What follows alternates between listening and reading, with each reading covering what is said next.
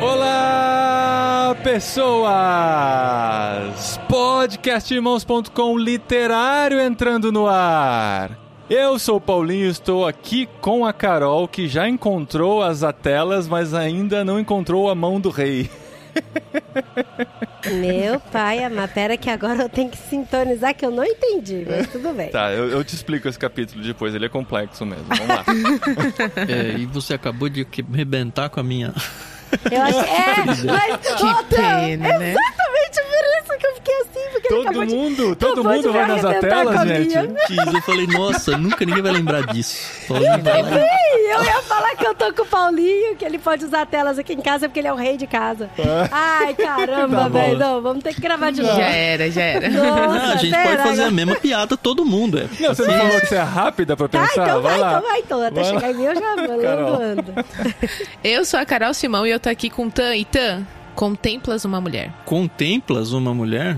Ó. Ah, ninguém lembra do livro, a gente. Vamos marcar mas- pra Poxa, gente, a dias. gente leu o livro. Pai amado do, verbo conte- do verbo contemplar. Mas esse é o negócio de gravar junto com outra série, né? É. Olá, eu sou o Tan. Eu estou aqui com a Adriana, que se trabalhasse nas casas de cura, elas com certeza não só ia ter a Folha do Rei, como ia saber que ela se chama Atleia. Olha isso, é ah, verdade. Ó, eu vou H falar aí. que eu já joguei RPG e o meu personagem era uma druida que era a única que manejava a telas. Ó, que manejava, maneja- manejava Maneja- a telas. e eu salvei o Paulinho, que era um orc ainda nesse RPG, viu? Muito Graças bem, vamos lá, segue o jogo. Segue o jogo, segue o jogo. E eu sou a Adriana e eu estou aqui com o Paulinho que vem, meu rei, retorna. Maranata Paulinho, é isso, né? Bem. Ele estragou com a minha abertura. bom. Mas tá, ficou bom, ficou legal. Gente, parece que tá todo mundo bêbado nesse episódio, né? O que tá. aconteceu? A gente tava, a gente to- tava bebendo na taverna lá. Eu acho que a gente tá embriagado de tanto Tolkien nesses últimos dias, tanto Senhor dos Anéis, Anéis de Poder. E nós estamos aqui para continuar a nossa jornada pela Terra-média.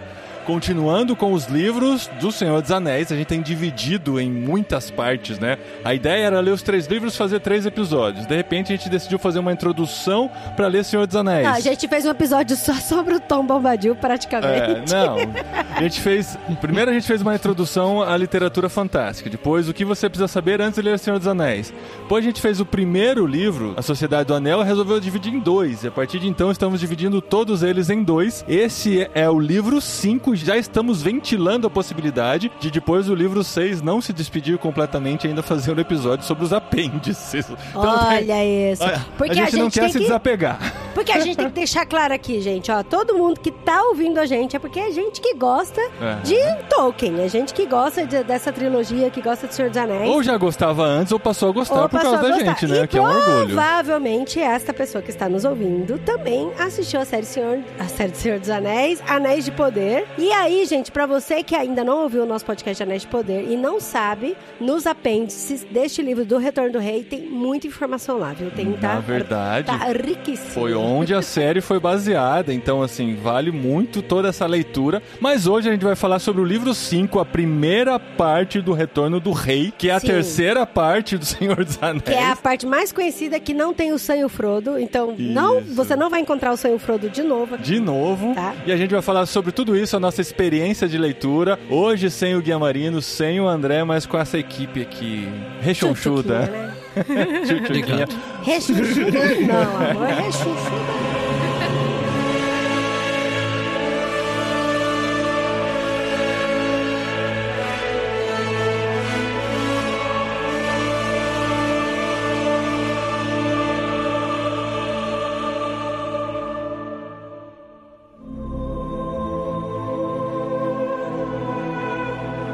Muito bem, gente. Olha aí, estamos de volta falando mais um pouquinho de Terra-média nesse livro que é a preparação pro grande finale, né? A gente vê assim um momento de de transição, né? As coisas chegando, caminhando pro seu ápice, que é essa primeira parte do Retorno do Rei. É, a gente tinha terminado o livro passado, né, com Sam em busca de Frodo, Frodo sendo preso lá dentro dos portões e Sam ficando lá de fora, é aquela falta de esperança. De repente começa o próximo livro e você se pergunta: cadê Sam e cadê Frodo, né? Não, a gente entra novo, nessa né? jornada aqui do livro 5 sem saber o que, que aconteceu de verdade com o Frodo. É. E no final, assim, a gente toma um susto, inclusive, né? A gente vai chegar até aí, né? É igual aquelas séries que a gente assiste, né? A gente começa a maratonar e tal. É- Aqui em casa a gente assiste geralmente um episódio por noite, né? Quando tem É, a é lançado tudo tudo de de uma, uma vez. vez, assim, Tô nem falando do, dos Anéis de Poder, qualquer série, sei lá, Stranger Things. Sim. Aí no final daquele episódio acontece uma coisa assim muito chocante. E você fala assim: nossa, eu tenho que ver o começo do próximo episódio pra ver se essa pessoa morreu ou não, né? Você começa o próximo episódio, vai lá pro outro núcleo, É. começa a contar outra história. Ai, dá fica lá. raiva, cara. Quem fazia isso era o Lost, né? Fazia muito bem. É, aí vai, pega um flashback de outro personagem e tal. E o Tolkien já fazia isso, né? Constrói um segundo gancho ainda pra você, né?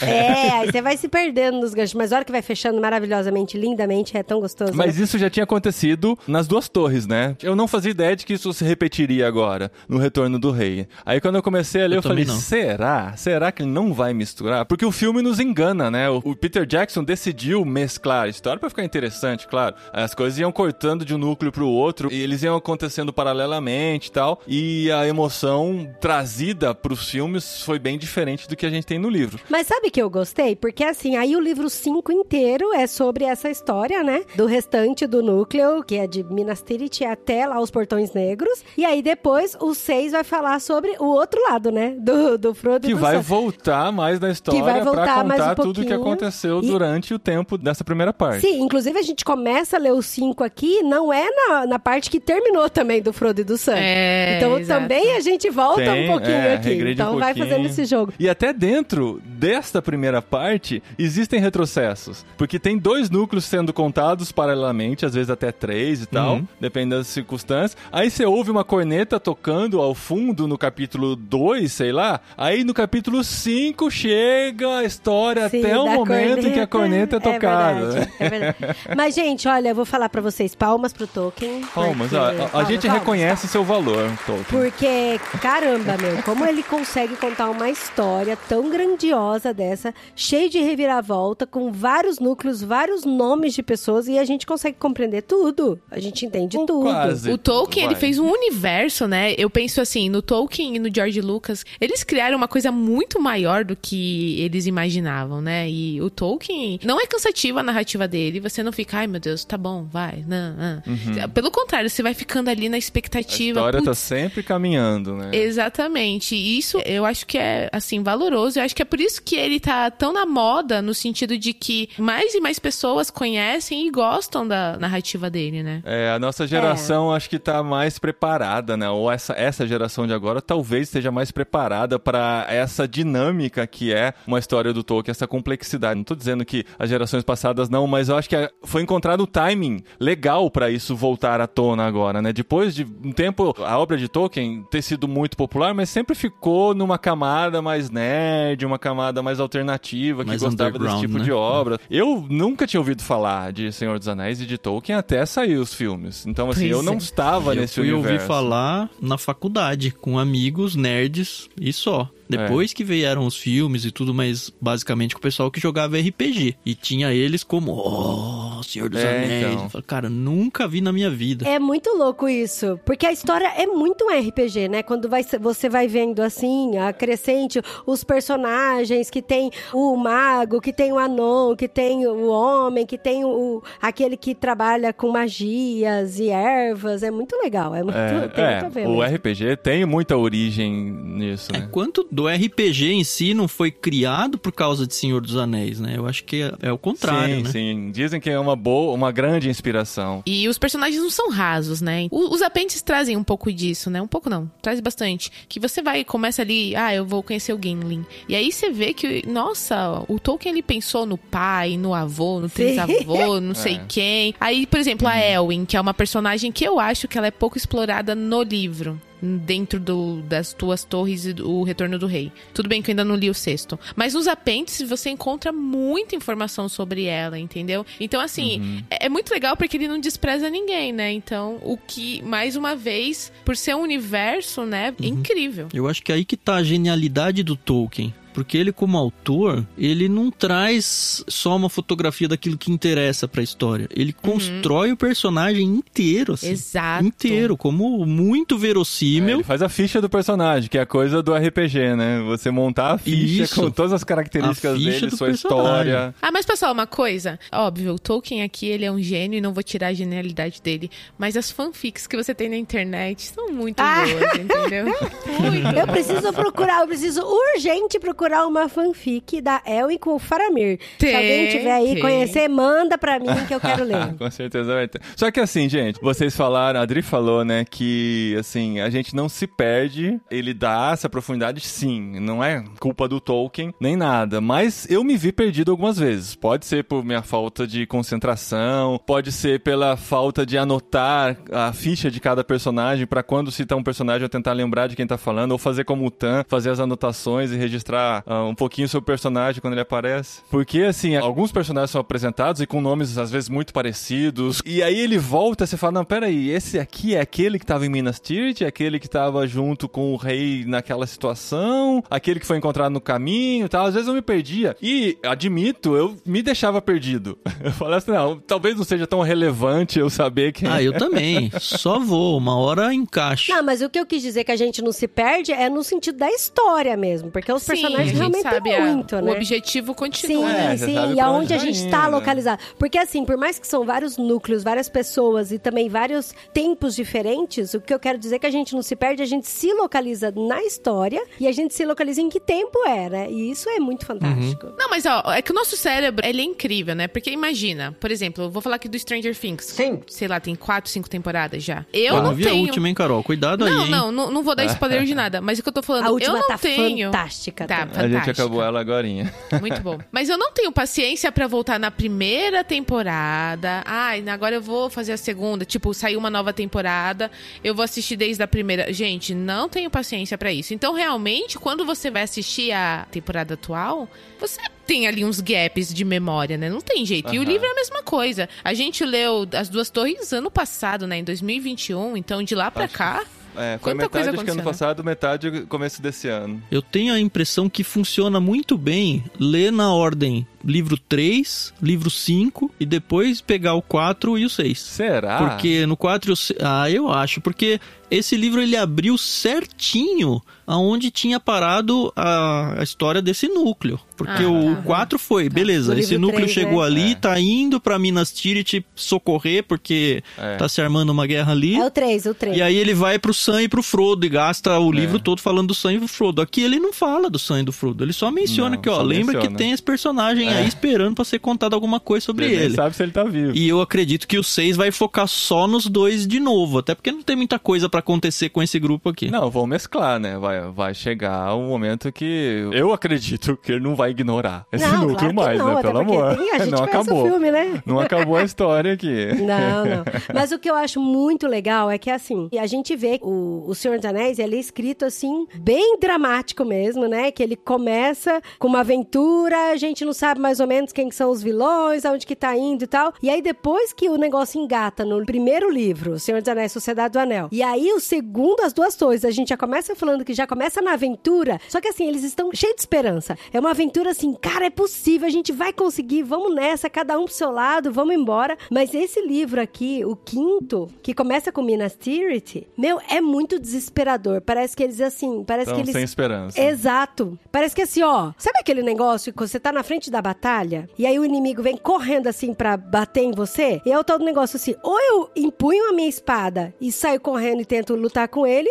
ou eu morro pisoteado. Então assim, você não tem o que fazer. E a impressão que eu tenho, além desse livro, é isso, é, é tragédia, é tristeza. É o sentimento do Denethor, né? Eu acho que o Denethor resume esse sentimento, né? Ele falou assim, não tem mais o que fazer, gente. Não tem. Ele tava, claro, possuído por um esse sentimento mal mesmo, pelo contato que ele tinha tido com o lado sombrio. E eu mas... acho que tem um pouco a ver com a Palantir também, mas enfim. É, então, sim. Mas ele tava nessa pegada, assim, gente. Já era, essa batalha não, não, tem pra ninguém. O Sauron tá forte demais, a batalha já tá perdida. Eu vou me livrar disso, vou livrar a minha família disso, acabou. Mas é muito louco, porque assim, ao mesmo tempo que eles vão lutando, e às vezes, muitas vezes, sem esperança, cada pequena batalha que eles vencem, eles se tornam mais fortes e vai aumentando um pouquinho mais a esperança. Aí cada batalha vai um pouquinho mais esperança, um pouquinho mais. Então, pra chegar no ápice de todos eles na frente do portão negro e falar, meu, ou vai o racha, sabe? Agora, agora chegamos até aqui, ou vai o racha. É. E eles só chegaram no final, na frente do portão negro, com esse sentimento de vai o racha por causa dessa crescente que o Tolkien É. construiu. E Isso essa é. crescente, ela vai seguindo nos núcleos separados, que você vê que os exércitos são reunidos, mas enquanto eles são reunidos, eles não sabem que outros estão sendo reunidos em outras pontas também, né? Não tinha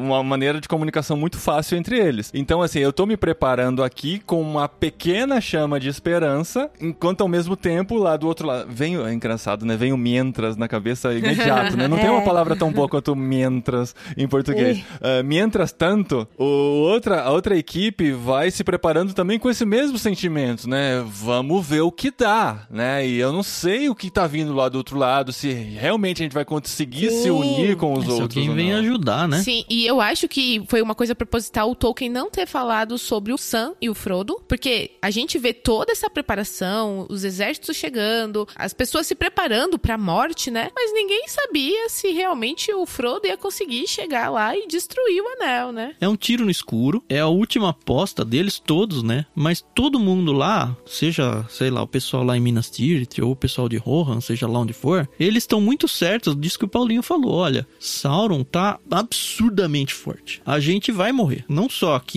a- essa região, mas tudo vai ser dominado por O ele. exército de orcs é absurdo de grande, né? A questão é se a gente vai aceitar ou se a gente vai morrer tentando. E aí eles falam, cara, se eu não fizer nada, já era. Se eu fizer alguma coisa, pode ser que tenha lá o Frodo e o Sam fazendo algo e vai, vai ajudar. Mas provavelmente não. Inclusive dá uma angústia danada no final, né? Porque chega a notícia lá de que talvez o Frodo já esteja morto, né? E- Cara, e eu fico aí só fala, imaginando a "E aí?" galera que não assistiu o filme, que porque antes, né, até E tá- de assistir é. o filme, e lendo o livro, sabe? Eu falava, meu, o pessoal leu e falou, E cara, é porque o tá Tolkien não morto. contou o que aconteceu com ele, né? Pela terceira vez, né, cara? Ele já tinha feito isso com a gente com Gandalf. Ah, não, eu ia falar de Aragorn, mas Aragorn foi só no filme, não foi no, no livro, né? Então é a segunda vez, porque agora é o Frodo. Não, mas num certo sentido o Aragorn também, porque ele quando entra na senda dos mortos, todo mundo dá ele como Sim, todo mundo dá já. ele como morto, Ah, é é verdade. Ele só vai é aparecer verdade.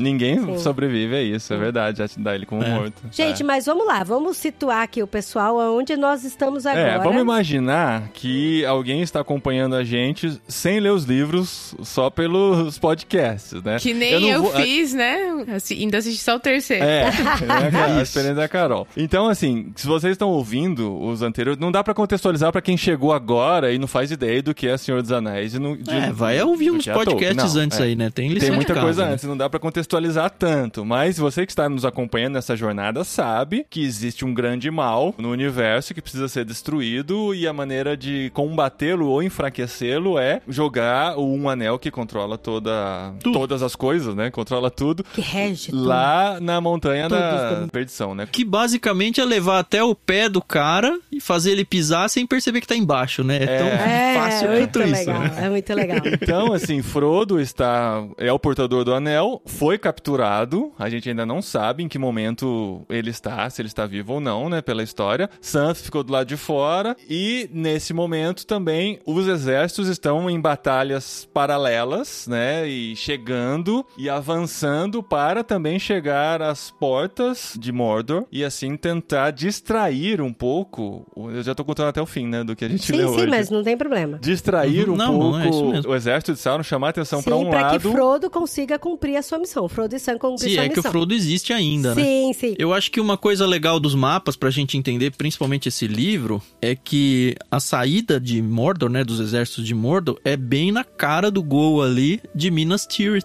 Sim. que é meio que a defesa do mundo pra eles. Se passar dali, já era. Então o livro inteiro é ali. Todos É. os exércitos do bem se confluindo pra aquela localização, porque é lá que vai dar a parada. Ah, se eu não for ajudar, tudo bem, Minas Tirith cai. Cai, mas se ela cair, todo o resto vai cair igual um dominó depois. Todo o resto vai cair. Porque tem ali Minas Tirith, que a capital é Gondor, né? Aí tem um pueblo do lado, que é os Gilead.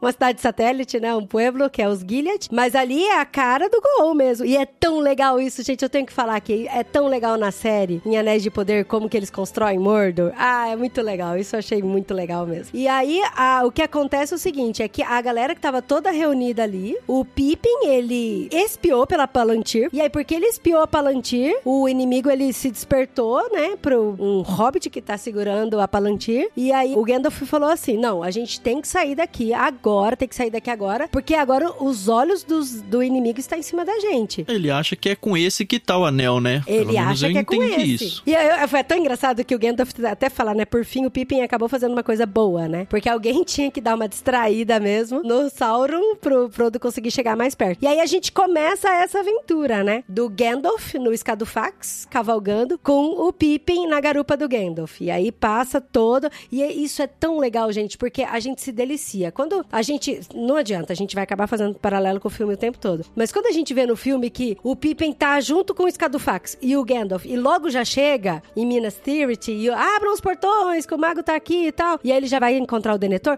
você não imagina que aquela jornada foi muito longa. Mas o Pippin passa vários dias, né? muito tempo com o Gandalf. E aí ele tem tempo pra conversar, pra escutar as histórias, pra trocar ideia. Gente, ele dormia no Cadufax, né? Não, e mais do que isso, Dre, a gente vê o quanto que a Palantir afetou ele. Lembra que ele é um hobbit, um hobbit é super resistente a essas coisas mágicas e tudo, mas ele passa, sei lá, uns dois dias meio grog, meio zonzo, meio entre sonho e realidade, Sim. tudo por causa da Palantir, né? E falando nessa despistada que ele deu, né, o Aragorn meio que faz isso também de propósito, né? Ele acha lá uma Sim, Palantir, sim. coisa que não tem no filme, pelo menos eu não lembro. Mas isso também foi um plano. E, inclusive, a galera que tava em volta ali foi meio contra, né? Falou, Aragorn, é meio perigoso você fazer isso e tal. Ele falou, não, porque assim, o inimigo, o Sauron, ele tem que entender duas coisas. E isso eles vão, assim, até o final do livro 5. Que o Hobbit que tá com o anel é esse Hobbit que abriu a Palantir pro Sauron. E nós temos o grande herdeiro de Isildur, que se utilizar um anel, aí vai meter mais medo ainda no Sauron, entendeu? Então, tipo, ele vai vir com um zóio de fogo em É, cima. até porque foi o Isildur que derrotou o Sauron no passado, né? Exatamente. Então, caramba, eu já tenho medo dessa galera do Isildur, sabe? Dos filhos do Isildur. Agora, um herdeiro do Isildur com o meu um anel, agora eu tenho que correr atrás dele. E manda Nazgûl, e manda Orcs, e manda todo mundo pra lá. E aí foi isso. E aí, por isso que o Gandalf saiu correndo, aí eles se dividiram. Aí o Gandalf saiu correndo com o Pippin pra chegar em Minas Tirith, e o Aragorn foi pra outro caminho, foi encontrar a galera ali do Telden, pra poder chamar os homens de Rohan, pra poder caminhar junto, e os cavaleiros de Rohirrim e tal, e tudo isso. Gente, eu só fico pensando no pobre do Smeagol, o Gollum, que achou um anel, né? Ficou achando que era o precioso Ficou dele. 500 anos de boa com ele. É, e, e nem sabia o que, que ele tinha nas mãos e como tem uma Aham. galera, né? Tipo, um universo todo atrás. A ignorância é uma bênção, Carol. Sempre foi. Isso é verdade. O bichinho tava quase morrendo, tava definhando, mas tava lá adorando o anel dele.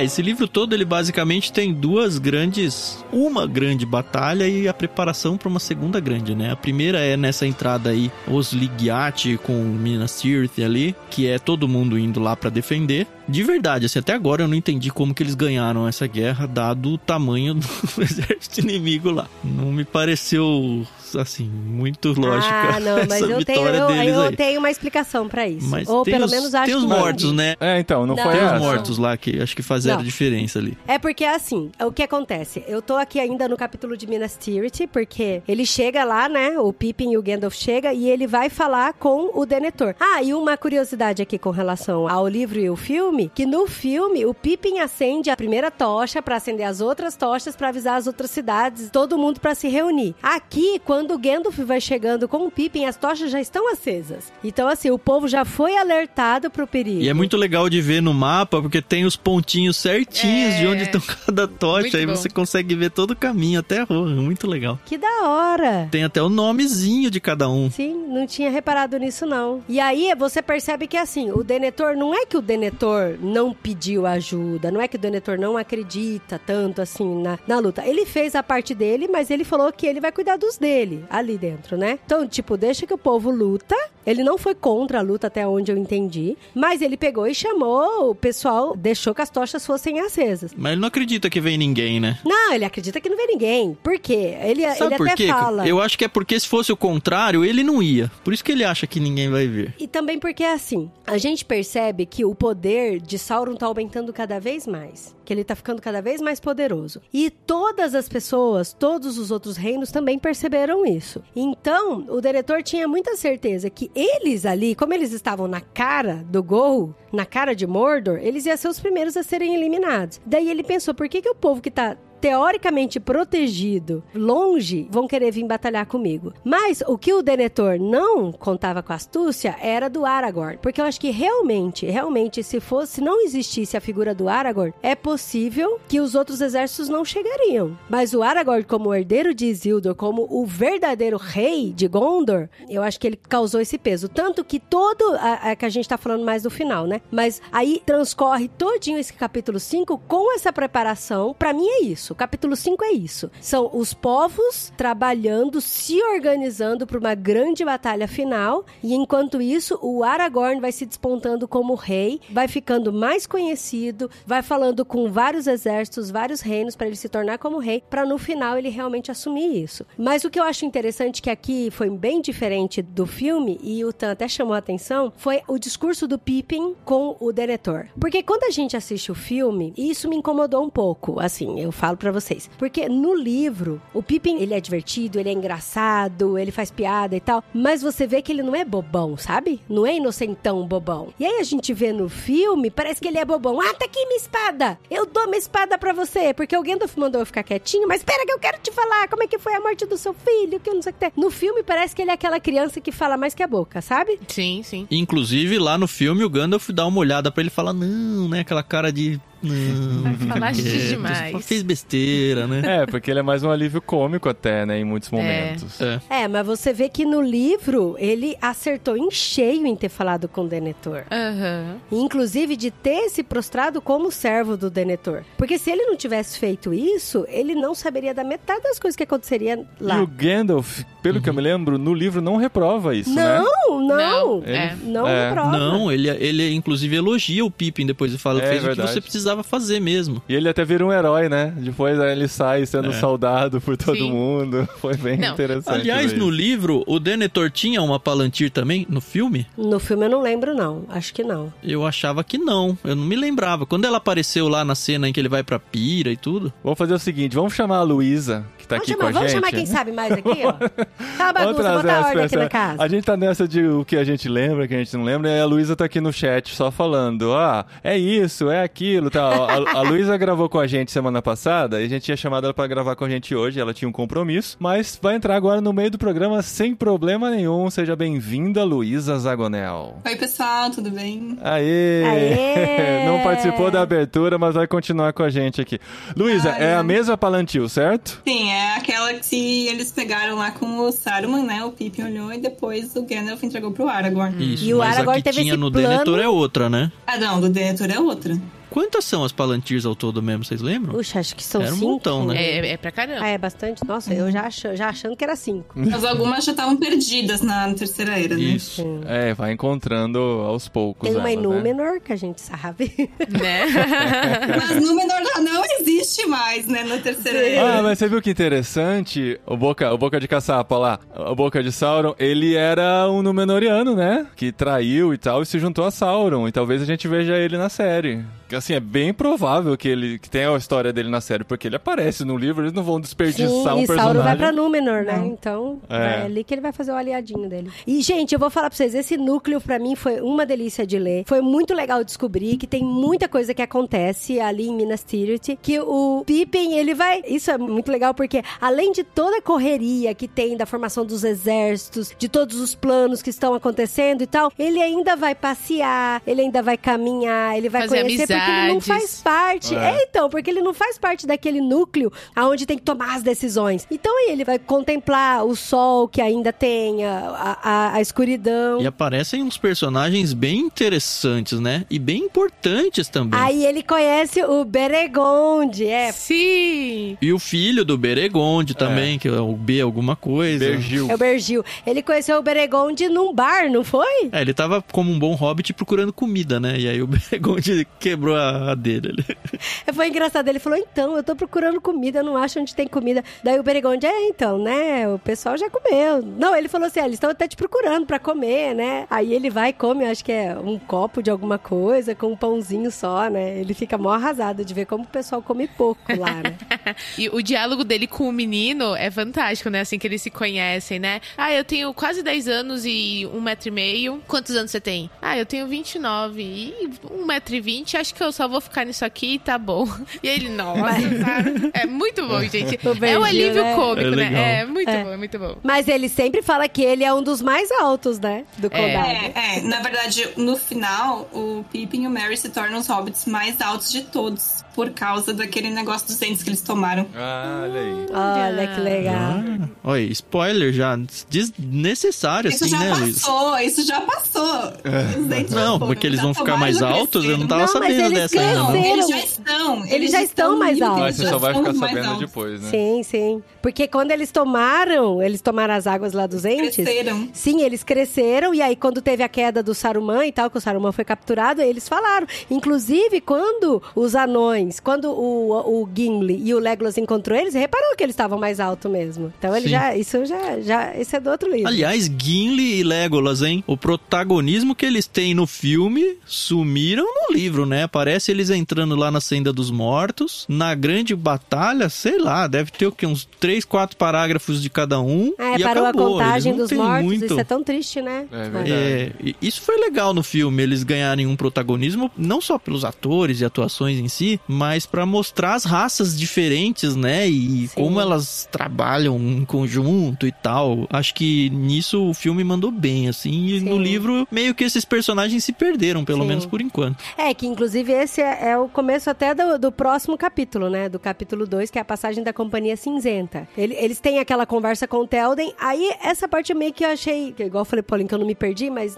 não que eu me perdi, mas eu achei um pouco confuso, porque ele estava com o Telden e aí eles se separaram e o, o Aragorn foi antes, né? Ele saiu antes, ele É, despede... a impressão que eu tive é que o Aragorn sabia muito bem o que ele queria fazer na Senda dos Mortos. Que ele sabia que sendo ele o, o herdeiro do Isildur e que tendo a promessa lá que Da os espada, mortos né? não tinham cumprido e tudo mais, e ah, eu tô com a espada, então eles vão me reconhecer. Mas primeiro que ele não conta isso pra ninguém, e segundo que o conhecimento que as pessoas têm de quem são esses mortos e tudo é muito parco, né? É muito claro que, tipo, virou uma lenda, ali é perigoso. É legal que fala, só. né? Ai, porque todas as pessoas que entraram ali nunca voltaram, né? Mas ele recebe uma orientação, uma carta do Elrond, né? Que o Elrond conta pra ele que ele, como sendo o herdeiro de Isildur, ele poderia quebrar a maldição dos mortos que estavam ali na senda. Aí isso é muito legal, que eu acho que foi muito bom a gente ter lido essa parte no livro,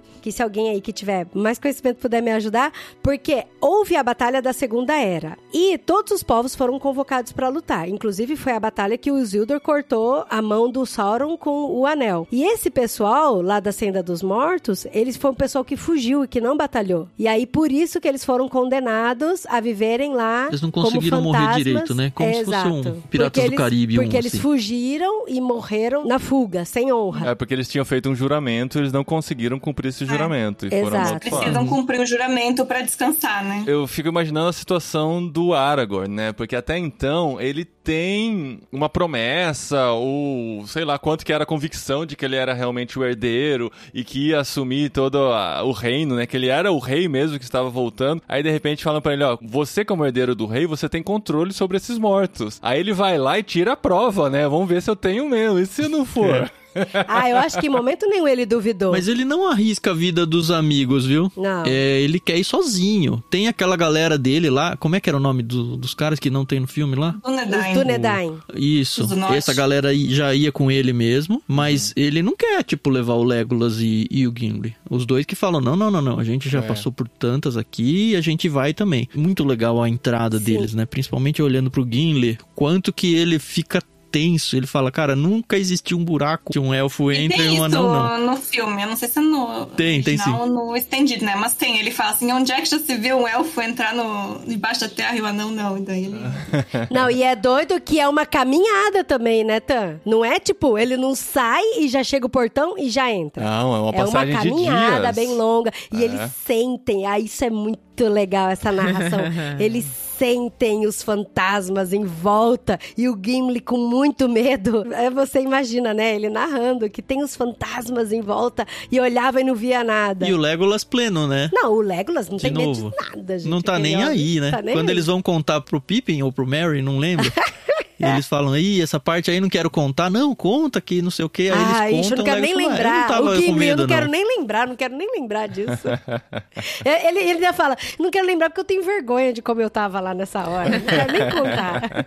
é muito bom. Mas aí ele pega e faz, né, o tratado lá com o grande rei poderoso do- da Senda dos Mortos. E pra ele falar, ó, se você batalhar do meu lado, a gente quebra esse juramento, né? E aí você volta. Quebra não, a gente honra o juramento. Mas a batalha que eles participam, no fim das contas, não é a mesma do filme, né? Não, no filme dá a impressão que eles vêm pra cara. Eles só batalham pra conquistar os navios lá. Sim, e aí é- depois eles vêm sem. vêm com os navios sem eles. Sim. Então, é importante a gente falar porque acontece uma grande batalha no livro 5 aqui, que é a Batalha dos Campos de Pelennor. Só que essa batalha nos Campos de Pelennor, no filme, cara, no filme ela é genial. Os meus filhos adoram essa batalha, porque tem olifante, tem Legolas surfando no olifante, e a hora que você vê que a galera tá acabando, tá morrendo, chega os fantasmas, aquela nuvem de fantasma e faz igual gafanhoto, e vai comendo todo mundo, entra em, em Gondor e aí vai subindo tudo até lá em cima e acaba com tudo. Só que no livro, os fantasmas nem chegam ali. Inclusive, no livro, a batalha não abre os portões. Eles até falam: ah, a gente precisa de um ariete pra quebrar aqui o portão, mas o portão não é quebrado. O único que passa pelas portas é o Nazgûl, que é o grande Angmar lá, o rei sombrio Nazgûl, e quem detona com ele é o Gandalf. O Gandalf vai lá com a sua luz brilhante, expulsa ele de lá e pronto. Ninguém entra na cidade. Ninguém, É. ninguém. A batalha é do portão pra fora, E entendeu? que cidade, hein, Dri? Cara, a cidade é sensacional. Sim. E os fantasmas, eles só derrotam a galera lá dos navios que estão chegando. O pessoal do navio que chega pra batalhar. E aí os orcs estão tudo lá dentro do navio. Aí o Aragorn chega, destrói com todo mundo que tá lá dentro do navio. Aí quem embarca é a galera dos Dunedain, é o Aragorn, é o Gimli, é o Legolas que vem pra batalhar nos campos de Pelennor. Os fantasmas não vão passear de navio, gente. Isso só tá no filme. Não é só eles, né? O pessoal que morava lá onde os navios estavam também vem ajudar o Aragorn e companhia. Porque no filme parece que só tá acontecendo aquela batalha específica. E no livro a gente vê que não. Tipo, eles estão falando que existem batalhas ocorrendo em muitos lugares simultaneamente, né? Então ali, na verdade, eles têm uma batalha em que as pessoas que são de Gondor, mas não de Minas Tirith, né? Que é a capital, estão sendo atacadas por aqueles que vão até Gondor depois. Então eles derrotam esses e levam os aliados ao invés dos inimigos nos navios, né? Então ele chega com gente pra Batalha de Pelennor, só não são os mortos, né? E é tão legal isso, né, Luísa? Porque aí o Aragorn vai se fazendo rei. Porque ele chega nos povoados e ele fala: Eu sou o herdeiro de Isildur, venham lutar comigo. E juntos nós vamos reconquistar a Terra-média. E isso é tão legal porque ele vai juntando todo mundo, sabe? Mas quando ele chega em Minas Tirith, ele ele se resguarda nisso, né? Porque ele fala: não, não tá na hora de eu me colocar como rei ainda. A gente precisa primeiro resolver essa batalha para depois trazer essa informação importante para as pessoas. E eu acho muito legal o fato, por exemplo, dele ficar na tenda do lado de fora, em vez de entrar na cidade como, ó, o retorno do rei. Afinal de contas, é o título do livro, né? Ainda não retornou, né? Até porque tinha Denethor ali ainda, que era um regente, né? Então ele não ia... Exato, ele sabia usar, né, a informação. Não era em qualquer momento, É, ele é né? muito bom de política. É, exatamente. Sim, mas ele não ia desrespeitar o regente, né? E o que, que vocês acharam da fotografia do livro, hein? Porque assim, não tem imagens e ilustrações, mas, putz, pra mim, mata a pau até em relação ao filme. Essa questão da escuridão, do mal, esconder o sol, e de, olha, quando começa a virar a batalha, começa a surgir luz, começa a ventar de novo pra ajudar os barcos a vir. Cara, você sente muito a natureza participando da guerra. É muito louco É isso. verdade, cara. É muito legal. E é engraçado que quando o Meryn tá com o pessoal de Gondor, com a companhia de Telden, alguém acorda ele e fala: Vamos, Merry, a gente tem que caminhar agora. Ele falou assim: Não, mas já, já é de dia? Não, mas o sol já não vai se levantar mais. Aí você fica: Ah, É. que dó.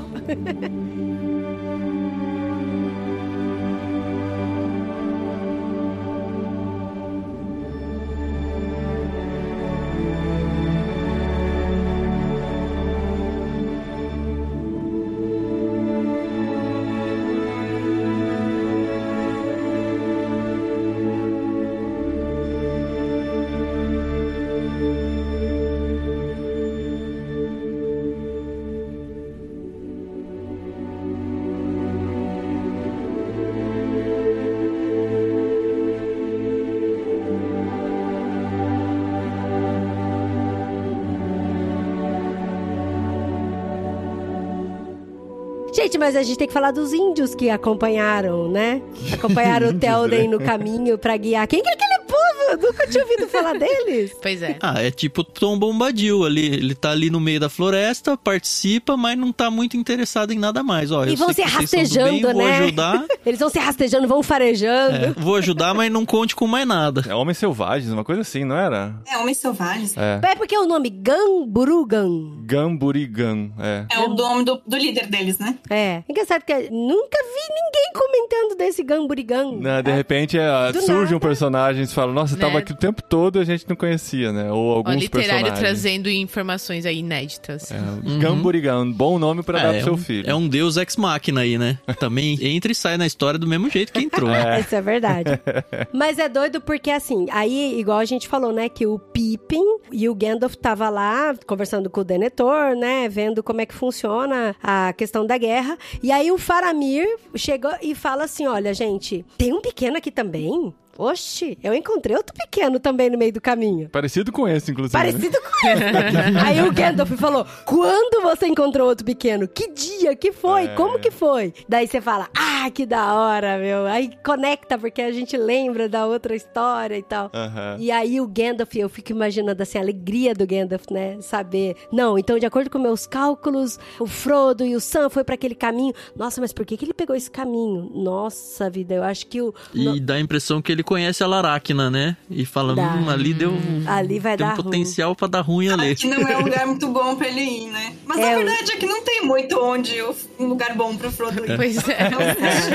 de Sirithungol, né, que ele foi. E aí ele falava, putz, por que, que ele pegou o caminho de Sirithungol? O que que tá acontecendo, né? O que que o grande Gollum tá querendo levar, né? O Frodo. Essa informação de que ele tá indo pra Sirithungol é muito importante, porque faz com que o Gandalf e todo o resto, né, planejem, beleza, vamos abrir o caminho dele pra cá, né? Vamos todo mundo ali pro norte e entrar pra Mordor pro outro lugar, porque aí pelo menos o Sauron e todas as tropas, elas vão focar ali e vão deixar esse caminho aberto. Pelo menos o plano é esse. Só que aí quando vem no finalzinho, né, a negociação junto com o Boca de Sauron, mano, Ah, isso é. Não, mas calma, Coitado segura do aí. Gandalf, imagina, mano. Segura aí, porque a Segura, gente tem. segura. Porque a gente tem mais alguma coisa pra falar importante sobre isso. Porque quando o Faramir volta, ele tem aquela conversa com o pai e tal. E aí ele fala do cerco de Osgiliath, que acontece lá em Osgiliath. E aí o pai fala que ele tem que ir lá batalhar e tal. E isso é muito forte, assim, porque você vê que o Faramir aparece e o pai não tá nem aí muito com ele, É. né? E aí você fica pensando, ai, gente, mas que diferença, né, do relacionamento realmente que ele tem com o Faramir com o Boromir. E ele sempre falava do Boromir. E aí ele pega e fala assim: ai, pai, eu vou. Mas eu volto. E quando eu voltar, eu vou ter honra, né? Você vai me amar? E aí ele fala, depende de como você vai voltar. Nossa, é. é. Putz, grila, né? Mas fica mais claro no livro também essa preferência, né? Os motivos da preferência de um filho a outro, né? Coisa que na versão estendida eles corrigem um pouquinho, né? Mas na versão de cinema fica muito assim na por quê, né? Por que Boromir e não Faramir, né? E aqui no livro a gente vê um pouquinho mais a, os motivos pra isso, que não justificam, mas estão mais explicados, né? E aí ele vai batalhar lá em, em Osgiliath. E aí foi, para mim, assim, isso foi muito raso. Não que foi muito raso. Eu imaginava que fosse detalhar como que seria essa batalha e tal. Mas aí foi pouquíssima coisa, né? Foram frases soltas que falaram. Era um massacre, ele foi É. um massacre declarado. Sim, sim. E aí voltou, só que ele fazer. que voltou vivo praticamente, né? Quase morto. Aí ele entra e vai direto pras casas de saúde. Aí em paralelo a isso teve o- a caminhada do pessoal de Gondor, que saiu lá de Rohan Sim, pra sim. vir até Mais aqui, ou né? menos vai pra casas de saúde, né? O pai dele resolve que vai se matar porque já era É, então, mesmo e pensando. não vai É, sobrar o resto ninguém. vez, né? É, é. As Ah, é verdade, versão é verdade. Eu tava falando, nossa, será que ele passou na casa de saúde antes e não conseguiram curar? Não, as casas Ele de já saúde foi só direto depois. pra Não, tem toda a cena de que o Pippin salva ele, né? É, Ele sim. tá, tipo, no quarto, algo assim, o pai dele some, a gente Isso. fica implícito que ele foi ver a Palantir de novo, né? Volta doido e, tipo, vamos tudo se matar porque não tem Sim, salvação, já então melhor morrer né? logo. O Faramir, ele vai pra algum lugar que ele não vai direto pra presença do rei. Depois que o, o rei chama ele. E é, nossa, Luísa, é isso mesmo. Porque o rei, ele some quando o Faramir volta. Ele some e aí depois que ele fala, ah, mandam trazer meu filho. Ah, mas ele precisa de cuidados e tal. Não, mas o, o meu filho tem que, Ah, tem é. que estar comigo. Já, já, já deu, já, já foi, não tem. É melhor queimar logo do que queimar daqui uns dias. Dá a entender que ele olhou na Palantir e viu o poder do exército do Sauron ou algo assim e desistiu, É assim. Ah, Ele foi. A Palantir que ele guardava na fronha do travesseiro? É isso que tava na tradução pra vocês também? Eu não peguei essa, não. Também não lembro da fronha. Pode ser. Ele guardava a fronha, na fronha do travesseiro dele a Palantir. Aí eu imaginei ele correndo lá pra cama dele e tirando da fronha do travesseiro. Mas a gente entra nessa cena super tensa, né? Dele querendo se incendiar, incendiar o próprio filho. E o Pippin é o único que vê alguma coisa acontecendo lá e todos os súditos dele, os, os guardas dele se rendendo à decisão dele. E o Pippin sai desesperado pra chamar o Gandalf, que tá lá prestes a enfrentar o Nazgûl, né? Mas aí, ó, ó, ó, o grande trunfo de você fazer amizade com o povo conversando na rua. Ele encontra quem? O Berengonde. É, foi então ele importante. já tinha batido pau. Porque, tipo, se ele se chegasse um louco correndo e falasse, meu Deus, quem que é esse cara? Mas não, é o meu chapa Berengonde. Ah, eu sou o Pippin. É. A gente já trocou ideia com esse teu filho, sabe? Então já teve uma conexão ali. Porque se chega, se ele chega gritando, correndo pra qualquer outro soldado, falando, ah, o Denethor tá louco, quer matar o filho, pode ser que não ia ter crédito, sabe? Mas não, Exatamente. ele Foi, deu um dozinha do Berengonde que teve que matar o porteiro lá pra entrar, né, Sim. coitado. Ele ficou mal mal com isso daí, né? Ele ficou mal mesmo. Tem também o fator de que eles amavam o Faramir, né? Tipo assim, os guardas todos, né? Eles reconheciam nele Sim. um líder, tipo, um bom líder. E eles têm esse fator junto, né? Do quanto eles amavam o Faramir e queriam que ele voltasse, né? De alguma forma, assim, que eles recuperassem. É, Enquanto isso, tem o Mary e a Arwen 2 lá, que eu nunca Que lembro o nome Arwen dela. 2. É, Elwin, Imagina, não ouse. Elwin. Não, gente, a A Elwin ela é fácil, ela é maravilhosa. elfa, né, gente? É, então. Elwin, é isso? Elwin. é. Tá bom, Carol. Então temos a Elwin lá, que é chipada com o Aragorn que não dá trela pra ela. Mas deixa eu fazer uma pergunta, gente. Eu tô perdida aqui. É um grande parênteses, tá bom? A Aurin, a elfa, ela é neta da Galadriel. Pois é, eu aprendi Sim. isso no episódio da Ela é semana neta da passada. Galadriel, é. de repente eles viram todo mundo parente, né? É. Não, tudo bem, era só pra exemplificar. Beleza. É, o Elrond casa com a filha da Galadriel. É. Aham. Bem parentes mesmo, porque eles nem aparecem nesse livro. É, exatamente. É, é só um parênteses, tá? Vocês têm que ler os apêndices, tá? Porque nos apêndices ela aparece bastante. Pois é. Ah, tá. Gente, mas. É o Mary que mata o Nazgûl, né? Não, não, peraí. Não, vamos. E- Não, não, não. não, não, não, Não, não. então, não. vamos, Tô vamos misturando seguir. as estações. O Ordem. tá com pressa, ele precisa sair daqui a pouco, ele tá tentando finalizar Eu o livro. preciso sair né? daqui a pouco, Não, mano. mas o- não, não é, vão. não é o Mary, não é o Mary que mata. É, é a Elwin, entendeu? É maravilhosa. Sim, então vamos lá. Porque, ó, enquanto o Pippin está lá lutando e conversou com o Berengonde, a gente tem que salvar o Faramir porque o Faramir tá vivo. Não, imagina, o rei falou que o Faramir tá morto, mas o Faramir não tá morto. E primeiro que ele não é rei, ele é regente, o Faramir só tá com febre, ele não tá morto. Então vamos lá salvar a vida dele. Aí foi todo mundo correndo lá, e aí o Berengonde teve que matar uma pessoa que tava segurando as portas lá pra cuidar do corpo e consegue entrar todo mundo. E aí nesse rolê, o Gandalf vê e sobe lá pra ter uma conversa com o Denethor. Paralelo a isso, os índios conseguem levar Os homens, selvagens, sabe? Porque você tá chamando os índios de selvagens. Essa é a pior coisa, entendeu? Mas, gente, eu sou índia. Não, eu, não- eu sou selvagem. Não, não dá, não te dá lugar, Tem de, lugar de fala. fala. Eu-. Então, aí os homens selvagens levam o pessoal de Roirim, que eles chegam lá, e aí de... é muito legal, porque daí o Aragorn tá junto com os cavaleiros de Roirim, e três vezes ao dia eles gritam: Oh, senhor, o herdeiro está passando, vamos pelear juntos todos, né? E aí pro pessoal ter ânimo, porque você vê que a esperança tá down, né? E a esperança tá down porque vai escurecendo, vai chegando trevas, e aí o pessoal precisa de ter esse ânimo. Quando todos eles chegam pra grande batalha dos campos de Pelennor. Os soldados de Gondor já descem na batalha, já começam a batalhar e já lutar, e você vê que vão todos empunhando espadas e lutando e tal, e eles estão quase morrendo. É muito legal que é sempre assim, né? Quando um tá quase morrendo, chega a outra galera. E aí, aí Porque termina o capítulo assim, né? E eis que escutam o- a trombeta de Gondor e os Roirim chegaram, né? Os cavaleiros de Roirim chegaram. E aí a gente começa esse capítulo da grande batalha de, dos campos de Pelennor, que tem um baita de um discurso super, assim, alto astral, super forte do Théoden. Porque o, o Théoden também, vamos combinar, o Théoden já tinha passado por uns bons Poucas bocados, e boas, né? É, é. Os filhos já tinham sido mortos. Lembra que ele é- tava todo decrépito lá no passado, né? Agora ele virou um grande líder. Não, um ele grande tava rei de todo né? maldito, todo ferrado, já tinha morrido os filhos, tudo. O reino dele já tava sendo super ameaçado, já teve aquela batalha em Abismo de Helm. Então ele fez, assim, aquele discurso mesmo, né? Que se for pra morrer, vamos morrer batalhando, vamos morrer lutando. E eu sou o rei de vocês, eu tô aqui na Ou frente. ficar a pátria livre ou morrer pelo Brasil. Basicamente isso aí, né? E o Elmer tá junto com ele, né? Aí tá o Elmer junto com ele. Então tá a galera toda junta ali lutando e aí dão um grito e aí chegam fazendo aquela batalha super brusca. Quem tá junto e ele não sabe que tá junto é a filha, né? É, que tá a levando, sobrinha inclusive, dele. o Mary Sobrinha. junto que não tava autorizado. Isso, é, que ela tava. sobrinha, Na verdade, ela foi meio que. Ela foi escondida. Exatamente. E Ela ela. Com outro ela nome, tipo, né? disfarçada. fingiu que era um, um homem, né? É, exatamente. Darnhelm, né? É. Então o pessoal não sabia que era ela, né? Isso é legal, porque quando eu vi no filme, eu como mulher fiquei meio assim, sabe? Ah, porque lugar de mulher não é na batalha, lugar de mulher nas tendas, cuidando dos feridos e tal, não sei o que tem. Mas aí, lendo o livro, eu entendi que é muito mais um sentido de proteção às mulheres. Exato. do que uma coisa impeditiva falando que mulher é fraca, mulher não pode lutar. Então, assim, ele foi. Gente, você vê em todo o discurso do Telden que ele tem um carinho muito grande com Elwin e ele também tem um carinho muito grande com o Mary. E o Mary, por mais que ele tenha 29 anos, sei lá, 30, é uma criança, tem tamanho de criança.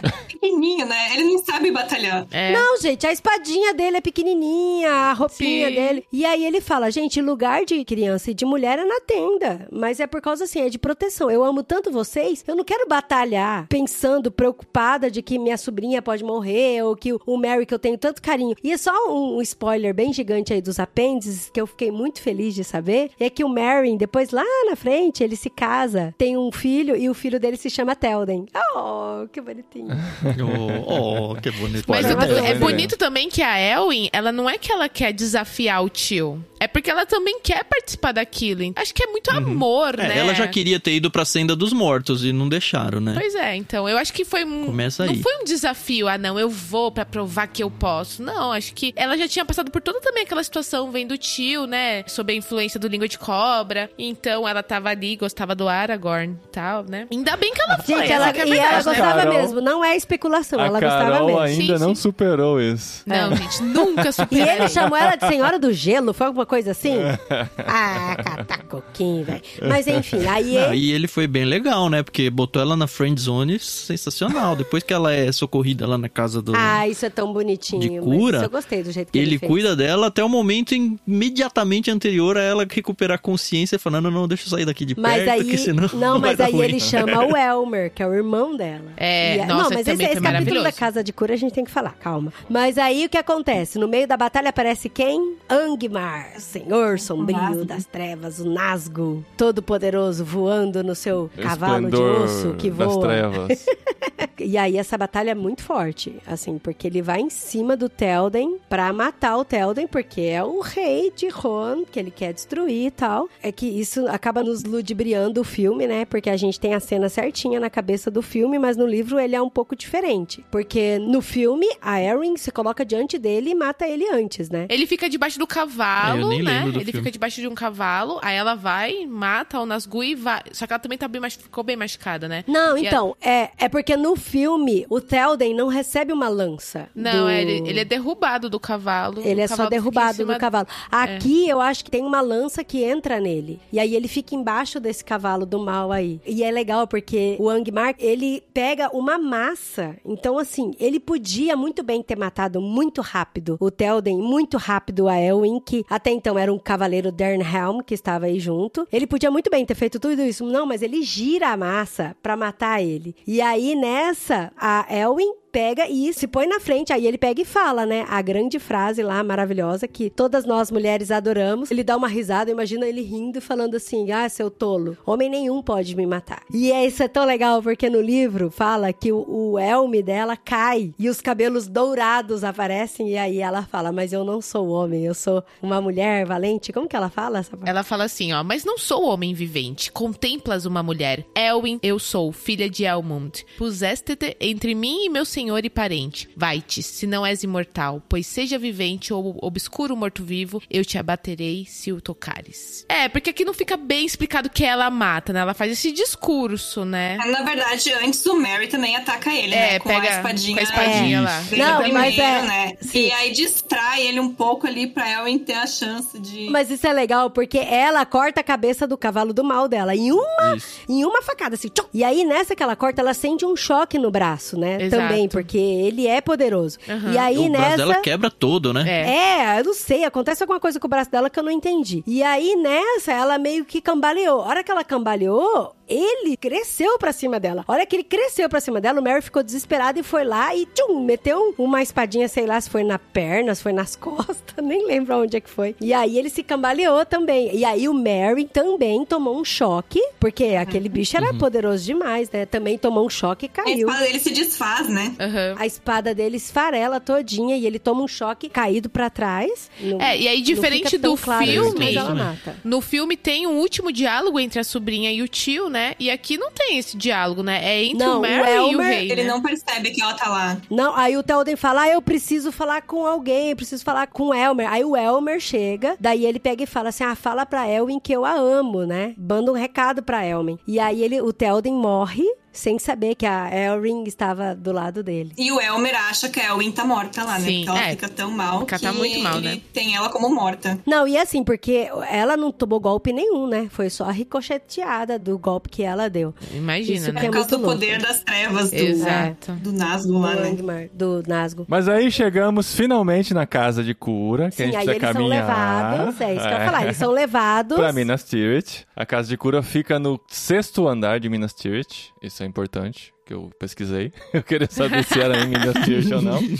É um, um departamento lá, né? A enfermaria. Acontece essa cena muito interessante, né? Uma velhinha diz lá assim: ah, só a mão de um rei que consegue fazer esse tipo Esses de cura, ferimentos né? são ferimentos de treva. Somente a mão de um rei poderia salvar esses. Que até então era uma lenda, né? Porque há quanto tempo eles não viam um rei? Nem Ah, ela mas acredita muito, é. né? Tipo, ela só fala assim. É, eu vi dizer. Ela fala: posso cuidar lugar. do jeito que eu posso. Eu conserto aqui um braço quebrado ali, uma cara esfolada lá. Mas, né? Aí eles Mas- falaram assim: ah, um rei, eu acho que temos um rei, né? Vamos chamá-lo. né? Mas no filme, pelo menos na versão estendida que eu assisti, quando o Ara... porque é o Aragorn que vai lá, né, e tal, cuidar dela, fica parecendo que é, é- não porque ele é rei, mas porque ele é conhecedor ali de uma Não, de não uma fica claro. medicina, Ele né? já manja dessas ervas que eles perderam totalmente o conceito ao longo dos tempos aí. E aí ele fala: ah, você não tem a tal da Ethlia lá e tal? Então, A essa, telas, né? essa E- tela aí, pela conversa, parece que era uma erva comum. Então o pessoal falou: não, essa aqui é uma erva que a gente usa pra não sei o quê. É a folha do rei. É, isso não, não tem poder É. mágico nenhum. Inclusive, então. Ele usou- chama a folha do rei, É. né? Eles falam. Inclusive, É. ele usou a telas no Frodo quando o Frodo tomou a espadada no topo do vento. Isso, isso. Então ele Isso. usou. Só que pra mim ele foi lá nos campos, pegou, inclusive foi o Sam que colheu, que pegou a folha do rei e trouxe pro Aragorn usar no topo do vento lá no ombro do Frodo.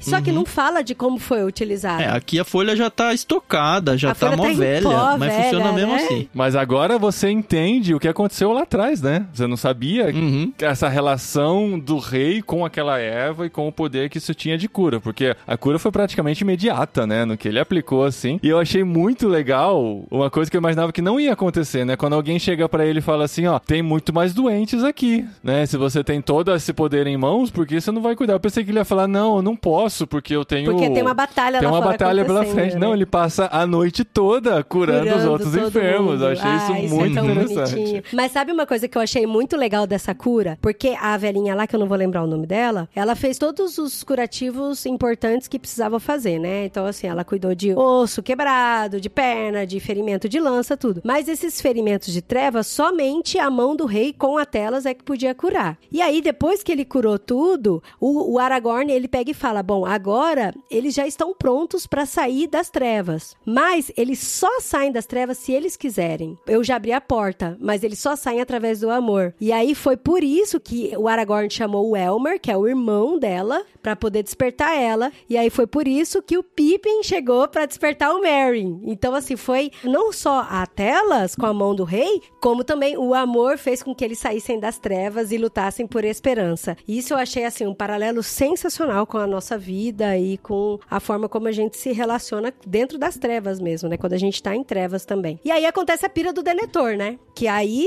o Gandalf, paralelo, né, a isso tudo, depois o Gandalf acaba conversando um pouco também, né, com a velha e com o Aragorn e tudo. Um pouco antes, né? Porque nessa hora o Faramir já está na casa de cura. E uma coisa importante que aconteceu lá na pira foi que o Telden, ele falou pro Gandalf que o Gandalf queria aquele poder, que o Gandalf queria ser o rei, que o Gandalf queria queria reinar, assumir né? tudo isso, queria reinar no lugar. E, gente, isso é uma ofensa muito grande pra um mago, né? Que o mago não queria nada daquilo. E é gente, uma o Gandalf novidade pra gente também, que só viu os filmes, né? Sim, esse, o- esse tipo de teoria. O Gandalf querendo isso. Gandalf querer o poder, querer ser rei. Gente, o Gandalf venceu um Balrog nas trevas, Pois ele é. ressurgiu. Ele agora ele é o branco, é o brilhante, sabe? Ele vai querer ser rei de uma cidade? Por favor, né? o Denethor tem umas ideias muito bizarras. Mas aí, enfim, ele morreu tudo. Aí sim a gente entende o plano final do Gandalf, que ele reúne numa tenda todos os líderes, aí eles reúnem os filhos de Elmer, dos Dúnedain, pra falar, olha, a gente tem um plano genial que é, vamos atrair o olho do Sauron pra que o Frodo consiga, por outro lado, entrar na Montanha da Perdição e jogar o anel. E eles falam, ah, mas quantos, porque houve várias batalhas, né, igual a gente falou, quantas pessoas vivas e dispostas tem pra lutar? Aí, a princípio, eles falam que só tinha duas mil pessoas, mas aí depois não, a gente percebe que o Aragorn conseguiu, através da sua força como rei, chamar mais pessoas e conseguiram mais de 7 mil guerreiros. Que é bem pouco ainda, né? Vamos Pouco, combinar. Mais perto de 2 mil. Mas em comparação com as forças de Sauron, é ridículo, assim, É é, é ridículo, nada, né? E aí eles vão pra batalha e chegam até po- o Portão Negro. E eles batem lá no Portão Negro. E assim, aquele exército podia abrir a porta e rebentar com todo mundo. Sabe? O exército de Sauron podia chegar já arrebentando. Mas Mas, aí uma chega ética, com aquela né? piadinha, aquele Númenoriano lá, cheio de pataquada, de piadinha. E é engraçado que na versão estendida, o boca do Sauron, ele só tem uma boca mesmo, né?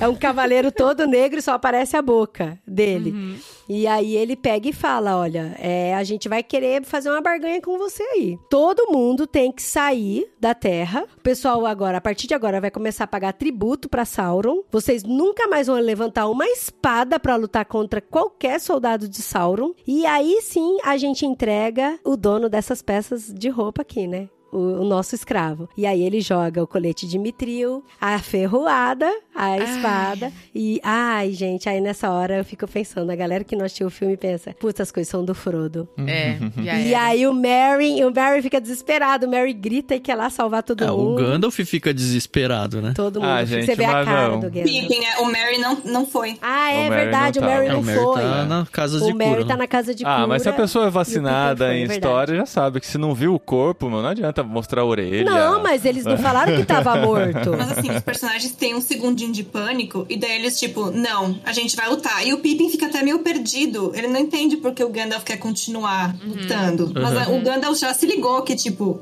eles não pegaram o Frodo, porque senão eles estariam com o anel. É verdade. Eles não É, iam então. Sim, tivessem com o anel. exatamente. Verdade. É maior Exatamente. Eles né? não falaram que tinham matado o Frodo. Sim. Eles falaram que ele ia sofrer nas masmorras por bons e bons e bons anos. E se um dia eles quisessem, eles devolveriam o Frodo todo estropiado pra eles verem o que, que eles fizeram com o Frodo. E aí isso é, é muito triste, né? E é mais ou menos aí que a gente, né, termina a história, né? Sem saber. É, eles negam a oferta, obviamente. As águias, as águias chegam e daí termina. É. Sim. é de novo, estão batalhando, batalhando, perdendo. Aí nessa que o Berengonde, eu acredito que ele morre, porque chega um orc gigante em cima Nossa, dele. é, é. Né? Aí isso é legal, porque o Pippin pega e espeta o orc gigante lá que cai em cima do Berengonde. Aí ele tem um minuto de reflexão e fala assim: Nossa, eu acho que todos nós vamos morrer. Como eu queria que o Merry estivesse junto comigo. Acho que no fim das contas o Denethor tem razão mesmo, de querer passar os últimos minutos da vida dele com quem ele ama. Eu queria muito que o Merry estivesse junto comigo. E aí nessa hora ele olha pro céu e as águias chegam. Muito legal.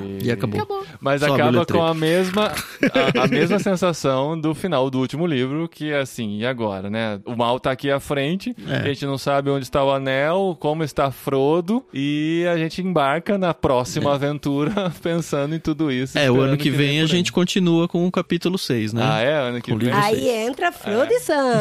Ano que vem, mais conhecido como Amanhã, a gente já pega o, o Isso. próximo livro pra poder O terminar. próximo literário já é? Já. Já também? Uau. Já, não, Já agora é- na não só o próximo literário, como a leitura coletiva dele tá em vigor lá no Discord. E eu acho que é meio que amanhã que a gente começa o livro mesmo. Ah, então. Olha que legal. Vamos pegando firme aí, porque a gente vai terminar esse livro ainda esse ano. Não, porque vão faltar os apêndices, mas a história do Senhor dos Anéis a gente conclui ainda esse ano e provavelmente vai deixar o apêndice pra gente falar no começo do ano que vem. Então você já falou, Nathan, lá no grupo do Discord, no canal do Discord. canal do Ou mais do que isso, da comunidade do Ictus no Discord. Comunidade, é cheia de canais lá dentro. Olha, a gente- a Luísa veio por essa A comunidade. gente tem a Luísa que chegou a nós por essa comunidade e que está coordenando a leitura que vai começar de toda a obra do Tolkien lá na comunidade também. Quando é que começa? É, porque depois de ler O Senhor dos Anéis inteiro, por tantos e tantos anos aí no literário, a gente vai voltar pro Hobbit e começar tudo de novo. Como se nada tivesse acontecido, Pois né? é. Quando é que começa, Luísa? Dia 22 de novembro começa o Hobbit. Mas é importante dizer uma coisa, Paulinho. A Luísa só tá conseguindo fazer isso no Discord porque ela é uma apoiadora do Ictus lá no Catarse. Então todos os apoiadores, eles têm a prerrogativa de escolher suas próprias leituras coletivas na plataforma do Discord e organizar suas leituras. Por causa disso, a gente tá lendo de novo aí, ou vai começar a ler, né? Com a curadoria da Luísa aqui pra gente, a saga do Anel toda. Quem quiser acompanhar é só estar junto lá. Já tem um pessoal se movimentando pra ler no ano que vem o nosso querido Harry Potter, que a Adri vai entrar em loucuras aí, então deve acontecer Correu uma também. Lágrima que aqui, eu presenciei. Exato. E qualquer um que quisesse se tornar apoiador, ganha isso aí de brinde. Ah, eu tô afim de ler um livro pro vestibular? Convida as pessoas pra ler junto com você. Eu preciso Ah, ler o sei, Vadmecum. qualquer Mas- Convida é. a comunidade. Qualquer livro.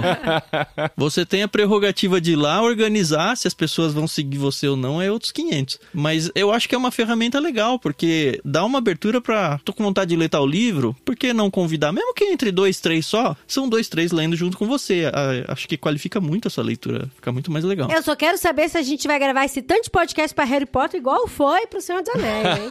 Opa, eu topo. É, depende da Adriana, Vou né? gravar só com o Ictus, amor. Ó, que você não quer É. gravar. Vai me abandonar, vai virar bandeira pro Ictus. Tá? Pra saber mais, gente, o link da comunidade do Discord está no post desse programa, tanto em irmãos.com quanto no Ictus Podcast. É só entrar lá no site. Lembra aquele negócio de a gente chamar de site e tal? Você entra lá, vai na postagem, tem todos os links bonitinhos lá, inclusive pra entrar nos grupos do Telegram que a gente faz parte, todas as comunidades onde a gente participa, pra assinar o Clube Ictus e receber livros com curadoria muito especial na sua casa todos os meses. ictus.com.br, que se você não sabe ainda como escreve, ichthus.com.br. Todas as informações estarão presentes lá. Cupom de desconto Irmãos para você ganhar 15% de desconto na primeira mensalidade de qualquer plano. E também a gente criou um encurtador pro Discord, hein? Agora, se você quiser decorar o link, é facinho. É bit.ly barra leitura coletiva. Cai direto lá. Isso, bit.ly. Nunca mais vou perguntar pra vocês do grupo. Passa o Isso link. É. Muito bom, gente. E a gente volta, continua a nossa jornada. Mês que vem vai ter mais um pouquinho de Terra-média pra gente concluir o livro e continuar sonhando, né, com os próximos que vem por aí, que Tolkien está produzindo. Não, Tolkien está produzindo, não, mas que a gente não leu ainda, tem muita coisa pra gente ler. Eu tô feliz que a Luísa tá aqui de novo com a gente. Foi muito bom conhecer ela por causa do Discord, assim como tem sido muito bom conhecer várias pessoas que têm se aproximado bastante da gente. E é legal encontrar uma pessoa descolada e super proativa pra podcasts assim. A gente já teve a Júlia também gravando com a gente lá no universo de Nárnia, aqui no universo do Senhor dos Anéis, a Luísa. E sim, a gente vai chegando, né? Descolada, eu acho que ninguém nunca me chamou assim. Mas tudo bem. Aí. É que você não tava na abertura quando o Paulinho chamou a gente de. Do que que foi, Carol? Rechonchudo. Gordo? Rechonchudos. Rechonchudo. Eu falei, eu vou falar essa equipe rechonchuda.